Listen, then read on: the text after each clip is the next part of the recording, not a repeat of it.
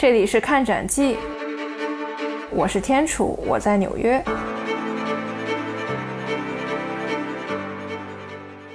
其实呢，大家都会有一个疑问，那就是自从一九一七年杜尚把小便池搬出来作为展品之后，现代艺术就朝着这都是啥啥啥，我真的是看不懂的方向去发展。对，那既然 MoMA 作为一个十分权威的现当代艺术博物馆，不知道它的收藏标准是什么？坐落于纽约最繁华地带的纽约现代艺术博物馆 （Museum of Modern Art），简称 MoMA。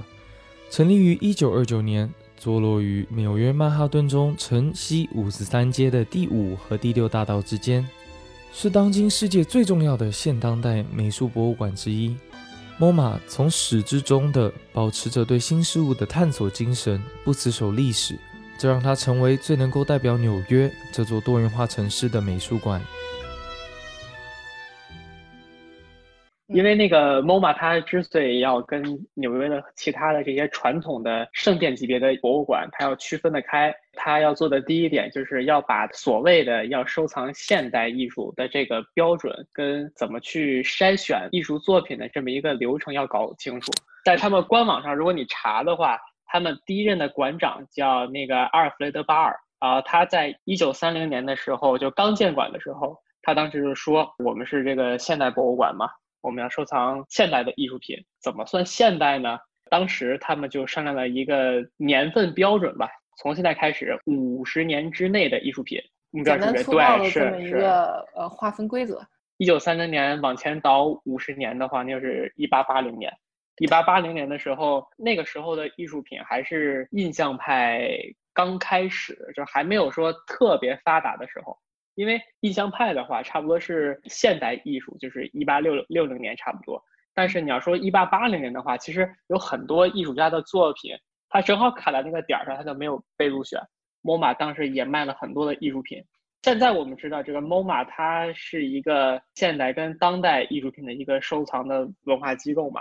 然后你要说在艺术史上看的话，现代艺术就差不多是一八六零年，然后印象派诞生的时候，我们愿意去把它分为叫现代艺术，因为它明显的跟之前的艺术品都不一样。直到就是战后，就是二战之后的六十年到七十年代，就整个这一大段的时间内，差不多得有将近一百年的时间。就这一段时期，我觉得应该是算艺术从视觉这个表现力，包括材质，包括它表达的范围，都是一个发展最快的一个阶段。呃，从十九世纪上半叶的时候，就是摄影技术就已经发明了嘛，所以当时照相机照的东西肯定是最真实的，就是最真的。你不管怎么画，你都画不过照相机。所以艺术家当时就觉得，既然我不要画的这么具象的话，那我就画点我头脑中的这个景儿吧。所以呢，印象派的话，它当当时就是相当于另辟蹊径，就把最能触动自己感官的那一部分，用这种视觉元素表达出来，比如说颜色呀、光影啊。所以它跟之前的什么古典主义就完全的不一样嘛。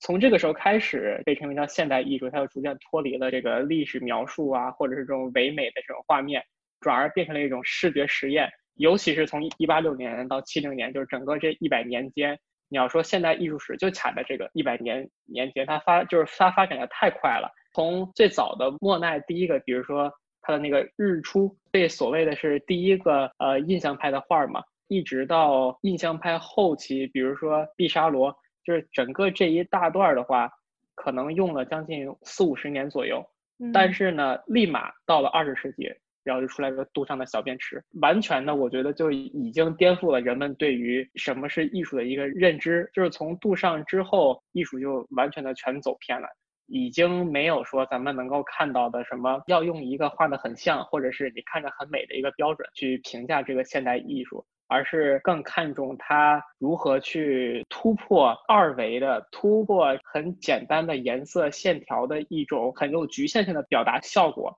想去把艺术作品表达成一个流动性的一个活的东西，带着一股精气神儿在。呃，可能在之前的画儿，就像说巴洛克的画儿，整个这个大作品它就是一个画儿，它也不会动。但是如果说你看达利的画儿，或者是说。看所谓的这些现代派艺术家的画，虽然说你可能看不懂他们画的是什么，但是你能够感觉到他们想表达，或者说他们想突破一种什么样的观念。但是呢，像这种对于艺术的这种颠覆式的发展，到七十年代再往后就基本上没有了，因为就该玩的艺术家也都全玩完了嘛。再往后不能叫现代了，就是叫当代了。就咱们现在可能会把当代译为就是艺术家还在世，就是活着的艺术家，就是他们作品叫当代艺术作品。但这些活艺术家也都是差不多五六十年代之后的，啊，他们创作的时候也都没有什么可以再继续突破下去的了，就是他们这些艺术作品很难被归类了。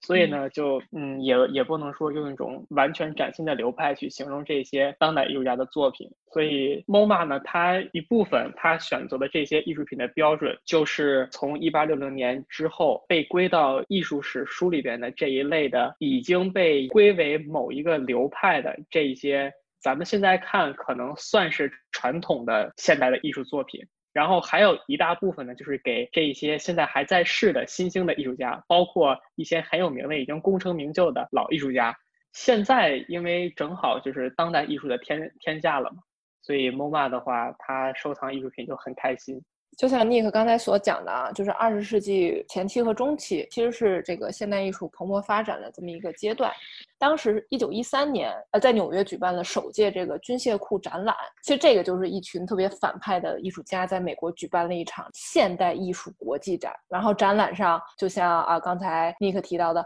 杜尚呀、马蒂斯啊等等，就说三百位欧洲和美国艺术家的一千多件作品。其实这个展览就是算是刷新带引号的三观，这是刷新了美国人的三观。美国人没见过这样的艺术品，传统的美感被颠覆了，这个乱七八糟的了。你说小便池都能被拿出来展，还有什么不可能？其实这个现代艺术开端就是完全打破了传统的审美吧。当然，这个展览也是在当时轰动一时，人们也都是抱着好奇心去看这个军械库的展览。其实当时呢，这个艾比洛克菲勒也是在看完这个展览之后大受启发和鼓舞，然后这也是促成他想要去创建像 MoMA 这样一个集中于展示现代艺术美术馆的这么一个契机。呃，刚才提到这个 MoMA 的收藏标准嘛，其实我认为 MoMA 自开馆之初。甚至是他在筹备的阶段，包括他的策展人，包括这个三位创始人，他们其实已经有一个很明确的目标了，想要把哪些作品归为我的馆藏。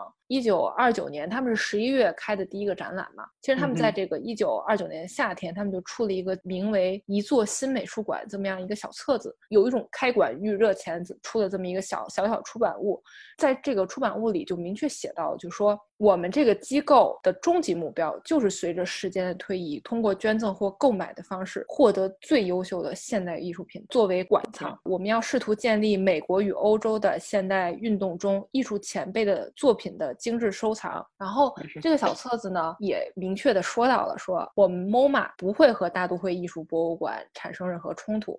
有很多艺术家，他们就很渴望自己的作品能够被 MoMA 所收藏。被 MoMA 收藏，也就意味着被这个全美国乃至全世界最知名的，也就是最有权威的这个当代现代的艺术的机构去认可的这么一个机会，相当于是。那如果我如果是一个艺术家的话，你觉得我怎么能让我的作品被 MoMA 去收藏呢？对，这也是个特别好的问题啊，也是特别有意思的一个问题。其实我之前遇到过一些，就说访美的艺术家带着的唯一任务就是，嗯，如何将我的作品送进大都会，如何将我的作品送进 MoMA，如何将我的作品送到美国这些特别知名的呃收藏现当代艺术的美术馆。怎么说呢？MoMA 为了进。为了进而去做一些很偏门的这种努力，就是说，不是说这些艺术家不够好，只是说可能太急功近利了吧。就是这种现象也发生过。当然了，中国也有很多啊优秀的现当代艺术家，MoMA 呢，他也收藏了很多优秀中国艺术家的作品。当时我就觉得，就想挤破头挤进 MoMA，心情可以理解，但是这个方式呢，确实挺无语的。其实方式无外乎就是两种。第一个就是，其实，在 MoMA 的网站上，它就有写，你如果你是艺术家，你是收藏家，你想要把自己所创作的作品，你想把自己所收藏的作品送到 MoMA 的收藏部，不是不可以。首先呢，你要通过网上的地址，它有一个邮寄地址，还不是 email，还不是什么，就是真的那种邮政系统啊。他说啊，你要把你作品的副本呐、画册呀、任何的相关资料啊，你邮到这个地址。然后呢，如果我们感兴趣，我们会回复的。其实这个方式呢，在 MoMA 官网一个贼不起眼的这么一个小小的一个这么一个呃链接的一个地方，其实这个也从 侧面说明了这个方法很难。基本上你投了，大部分情况是石沉大海，就石沉大海了。对对，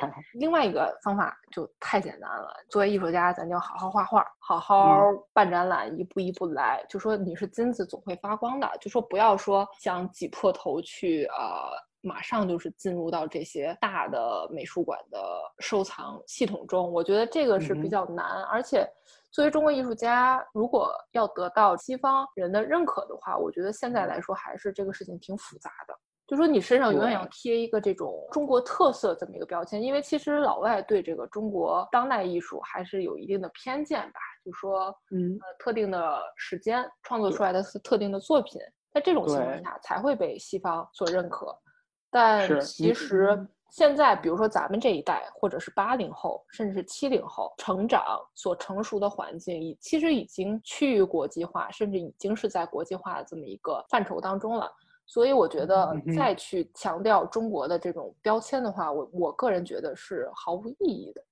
也毕竟就是因为中国文化，它也不是世界认可的一个主流文化嘛。现在主流文化还是就是欧美主导的这种西方文化。所以你中国艺术家如果想被对，就是如如果想被这个欧美的主流文化圈去认可的话，就他们可能会以一种刻板印象的这种 stereotype 去看你中国文化应该是什么样。他得被主流所接纳，但是他自己如果想表达跟主流不一样的这种观点，或者是说所谓的他自己的观点，就比较难被这些主流机构所接受。